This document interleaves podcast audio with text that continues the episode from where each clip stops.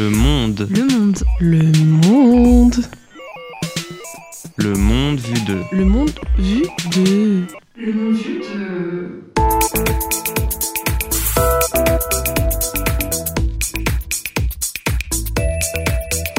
Bonjour à vous, chers auditeurs. Je vous retrouve aujourd'hui avec un nouvel épisode du Monde Vu 2, podcast des étudiants de troisième année de licence de droit et sciences politiques de l'Université catholique de Lille. Aujourd'hui, nous avons décidé d'évoquer le sujet de la grève au Royaume-Uni, et pour cela, je suis en compagnie d'Agathe. Bonjour. Nous savons tous ce qu'il en est du droit de grève en France, mais qu'en est-il du droit de grève au Royaume-Uni? Avant d'entrer dans le cœur du sujet, dans l'actualité, je vais d'abord retracer avec vous la législation du droit de grève au Royaume-Uni. Donc au Royaume-Uni, le droit de grève n'a jamais été explicitement reconnu par un texte, euh, bien que la liberté de manifester a été reconnue par le Human Rights Act en 1998. Donc on voit que la grève est quand même interdite dans l'armée, dans la police et dans la marine marchande par exemple. Mais jusqu'en 1980, les syndicats bénéficiaient d'une immunité totale en cas de poursuite civile engagée suite à une grève. Cette immunité, elle était garantie par le Trade Disputes Act euh, de 1906. Mais depuis les années 1980, il y a eu un, une modification fondamentale du cadre législatif et ça a entraîné une limitation du recours à la grève. La conséquence, c'est que euh, pour faire grève, les syndicats vont d'abord devoir euh, faire un vote de la majorité des salariés concernés. C'est un vote qui se fait à bulletin secret et par correspondance, donc c'est très contraignant. On voit aussi qu'il y a une diminution de l'immunité des syndicats, puisqu'elle va être limitée à certains types de conflits qui sont très spécifiques. Et les syndicats vont aussi signer de plus en plus de clauses de non-grève, par lesquelles ils s'engagent eux-mêmes à ne pas faire grève, donc ils limitent euh, leur propre droit de grève. La conséquence, c'est qu'entre les années 1970 et le milieu des années 1990, le nombre de journées de grève va être divisé par plus de 10. C'est énorme. Donc on voit que le droit de grève n'a fait qu'être diminué petit à petit ces dernières années, mais la question qu'on va se poser aujourd'hui à travers ce podcast, c'est de savoir ce qu'il en est du droit de grève au Royaume-Uni aujourd'hui. Pour savoir euh, quel est le contexte en fait actuel euh, au Royaume-Uni, Agathe va nous éclairer sur la question. Donc Agathe, peux-tu nous dire quel est le contexte euh, aujourd'hui au Royaume-Uni? Euh, Les Anglais ont recours à la grève pour faire entendre leur voix, mais sur quel sujet, sur quelle thématique? Alors, en effet, on l'a bien compris, la question de la grève au Royaume-Uni, elle est quand même assez secondaire. C'est quelque chose qui est peu encadré législativement, qui est même pas reconnu donc. Mais il faut savoir que euh, depuis le Brexit, les conditions de vie des Anglais se sont énormément détériorées, et ce sur plein d'aspects. On voit par exemple une flambée des prix de l'alimentation et de l'énergie. Et on peut citer ici, par exemple, l'exemple, le, fait marquant que ce ne sont pas des populations, les populations les plus précaires et les plus pauvres qui sont touchées, mais tout, type de population. Des dizaines de milliers de fonctionnaires sont contraints d'aller dans des banques alimentaires, par exemple. On voit ici donc que le, les difficultés de vie au Royaume-Uni touchent de nombreuses personnes et des profils divers et variés, même ceux qu'on n'imagine pas forcément en situation de précarité. Il faut savoir également que cette grève, donc les grèves qui se mettent en place, elles, connaissent aujourd'hui un soutien populaire. Même si ce n'est pas quelque chose qui est dans les mœurs normalement et qui est admis de façon générale, aujourd'hui les grèves donc, qui durent depuis l'hiver 2023 sont soutenues par le peuple. Ces grèves, elles sont, elles débutent en fait depuis le début de l'hiver de 2022 donc avec des préavis qui sont déposés et euh, la situation ne fait qu'empirer depuis euh, le début de février 2023. On parle alors d'un hiver du mécontentement donc en Angleterre qui euh, se poursuit peut-être jusqu'à un printemps du mécontentement en tout cas pour l'instant. Ok, donc concrètement, quel a été l'impact en fait de ce climat de grève historique au Royaume-Uni?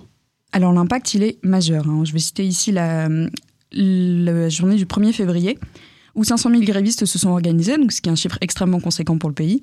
80% des écoles ne fonctionnaient pas correctement et 2,5 millions d'étudiants étaient affectés. Donc, d'une part par les grèves des transports, mais également par les grèves des, enseignants. On peut également noter que 30% du trafic des trains était assuré, ce qui est, encore une fois, très très faible pour le pays. Il faut également savoir que euh, les grèves de solidarité, de solidarité ne sont pas autorisées au Royaume-Uni. Donc cela signifie que si un secteur se met en grève, un autre secteur ne peut pas se mettre en grève pour le soutenir. Si un jour les enseignants décident de faire une grève pour des raisons qui leur appartiennent, les médecins ne peuvent pas les suivre par soutien. Donc il faut bien comprendre que tous les mouvements qui s'organisent aujourd'hui sont des mouvements propres à chaque secteur et justifiés pour chaque secteur. En fait, chacun a ses raisons de manifester. Mais malgré tout, est-ce qu'on ne pourrait pas parler d'une grève générale? Alors en effet, c'est Dave Ward qui vient déclarer que euh, c'est presque de facto une, une, grève générale de par le nombre de conflits sociaux qui ont lieu. Il faut en effet citer la grève des transports qui dure depuis décembre, la grève des personnels d'éducation depuis février et une augmentation majeure des grèves dans le secteur de la santé. Pour ce dernier exemple, je vais citer le euh, Royal College of Nursing, donc le syndicat des infirmières, qui a été créé en 1916, donc il y a donc plus d'un siècle d'existence. Et pour la première fois depuis ce siècle d'existence, ce syndicat a décidé de se mettre en grève. Donc on voit qu'on a vraiment un contexte qui est historique, qui est hors du commun. On n'a presque jamais vu ça euh, au Royaume-Uni. Et euh, j'aimerais rappeler quand même que ces, mouvements sociaux, ils se cristallisent autour d'une question qui est très spécifique, c'est la question des salaires. Donc euh, ça, c'est très lié à l'inflation qu'on voit au Royaume-Uni, avec une inflation qui est proche quand même des 11% depuis plusieurs mois. Donc c'est assez, énorme. Mais Agathe, est-ce que tu peux nous éclairer sur la question de la réaction du gouvernement du Royaume-Uni? Euh, sa réaction face à ce climat historique de grève et savoir si sa position elle est, elle est politique en fait. Alors en effet, euh, historique, c'est vraiment le bon mot. Et alors pour la position des politiques, il faut savoir que euh, l'ensemble des ministres a tendance à garder une ligne assez ferme sur la question des grèves, notamment tous les ministres conservateurs traditionnels qui voient la grève d'un mauvais œil. L'ensemble donc du gouvernement est peu favorable et on peut citer par exemple en ce moment une loi qui est en, train de- en cours d'étude pour une restriction justement du droit de grève qui, on l'a déjà vu, est assez peu présent et euh, très restreint au Royaume-Uni. La question que je me pose, et je pense que nos auditeurs se la posent aussi, c'est de savoir pourquoi le gouvernement britannique est opposé à ces revendications. Alors encore une fois, il y a un climat historique donc, qui a déjà été évoqué dans l'introduction. C'est toute une histoire qui fait que la grève est peu utilisée et assez mal perçue, mais il faut également comprendre que dans le climat économique actuel du Royaume-Uni, il y a une forte réticence euh, du gouvernement pour la grève et surtout une réticence à accéder en fait euh, aux revendications des grévistes. Puisque les grévistes, euh, du fait de l'inflation, demandent une augmentation des salaires. Et ce que craint, ce que craint le gouvernement, c'est que s'il vient à accorder cette augmentation des salaires, une spirale inflationniste se met en place. En tout cas ce que la Banque d'Angleterre met en avant et elle informe vraiment et met en garde réellement le- les gouvernements sur cette question. C'est qu'il y a un risque en fait, d'aggravation de la crise économique actuelle au Royaume-Uni. Ok, cette, euh, cette réticence, est-ce qu'elle est présente partout au Royaume-Uni? Alors en fait, elle est présente sans- de façon un peu particulière. Le Parti travailliste, qui est en tête des sondages et donc soutient les travailleurs et euh, qui sont aujourd'hui les plus touchés par l'inflation et qui sont aujourd'hui en grève, il a lui-même une position ambivalente. C'est-à-dire qu'il va s'opposer à la loi qui est en cours d'étude pour la diminution du droit de grève, donc il le défend, mais pour autant, il, ne va pas du tout apporter son soutien au euh, mouvement de grève actuel et même s'y opposer. Puisque des députés de ce, parti se sont rendus en fait sur les piquets pour directement soutenir les grévistes, leur montrer un soutien direct et notamment politique, puisque leur image est prise aux côtés des grévistes, mais le parti les a directement rappelés à l'ordre, donc on voit que la ligne officielle du parti en tout cas n'est pas le soutien des mouvements de grève. Cependant, on peut citer le Pays de Galles qui a, euh, lui, consenti, euh, en tout cas promis une augmentation des salaires et des moyens pour le système de la santé donc on voit que euh, certains sont quand même prêts à des concessions, malgré le climat difficile et malgré la réticence générale. D'accord, donc finalement, on voit qu'il y a des réticences du gouvernement, mais il faut quand même limiter cette affirmation. Il y a des réticences, mais certains, certains États sont moins réticents que d'autres. Oui, en tout cas, la situation est, est au cas par cas. D'accord. Et je pense que la question, euh, la dernière question qu'on va se poser, et que, qui est la question la plus fondamentale aujourd'hui, que la plupart des gens se posent, c'est de savoir comment ce, contexte de climat, enfin ce climat historique de grève va évoluer à l'avenir, dans les, dans les mois à venir, euh, et sur quoi il pourrait aboutir surtout. Alors on l'a vu, c'est un climat qui est inhabituel, avec des pratiques de grève qui sont inhabituelles et qui durent dans le temps actuellement. De plus, la position du gouvernement qui est réticent donc à accorder aux grévistes ce qu'ils demandent et euh, la situation économique qui ne s'améliore pas, surtout en, sortie de crise du Covid-19, la relève est très très difficile pour le pays. Les grévistes vont forcément continuer à exiger, puisqu'on parle vraiment de leurs conditions de vie qui sont en jeu.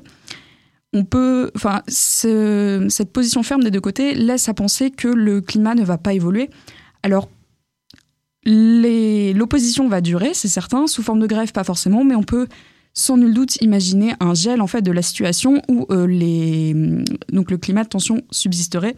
Et c'est, ce n'est vraiment pas parti pour, euh, pour diminuer, puisque hier, en fait, le mercredi 15 mars, a eu lieu ce qui peut être en fait l'une des plus importantes journées de grève depuis des mois. Donc on voit que le mouvement est toujours présent et même peut-être en essor par rapport à, au début d'hiver 2022 en fait. Ouais, donc quelque part, la situation pourrait s'envenimer dans les, dans les mois à venir. Ça peut s'envenimer, comme encore une fois, euh, pour des raisons économiques, puisque les gens ont besoin de travailler tout de même et qui ne sont pas payés quand ils font grève, ils peuvent ne plus faire grève, mais les tensions resteront et les difficultés qui sont aujourd'hui évoquées ne seront pas résolues. Oui, d'un autre côté, il y a Jeremy Hunt qui a, affirmé lors de la présentation du budget, euh, qui a annoncé des mesures en fait pour renforcer le pouvoir d'achat des Anglais. Donc avec par exemple un plafonnement des prix de l'énergie, avec une prolongation aussi euh, du gel de la taxe sur le carburant. Donc quelque part, ça pourrait aussi euh, venir tempérer, euh, tempérer la situation. mais on voit finalement que l'avenir des grèves au Royaume-Uni, de ce, contexte de grève historique, reste très incertain à l'heure actuelle. Je pense qu'on peut s'accorder là-dessus. Oui, on peut totalement s'accorder là-dessus. la question est incertaine. il faut vraiment que les deux parties puissent vraiment communiquer et trouver des compromis, ce qui est essentiel et ce qui est aujourd'hui pas du tout d'actualité en tout cas. Ouais, je pense que le mot d'ordre, c'est vraiment le mot de compromis. Bah, écoute, merci beaucoup Agathe de nous avoir euh, éclairé sur l'actualité de la grève au Royaume-Uni. Euh, je pense qu'on en a tous appris plus, que ce soit moi ou nos auditeurs. Et quant à vous, chers auditeurs, c'en est terminé pour ce podcast, mais on se retrouve très prochainement pour de nouveaux épisodes du Monde Vu 2.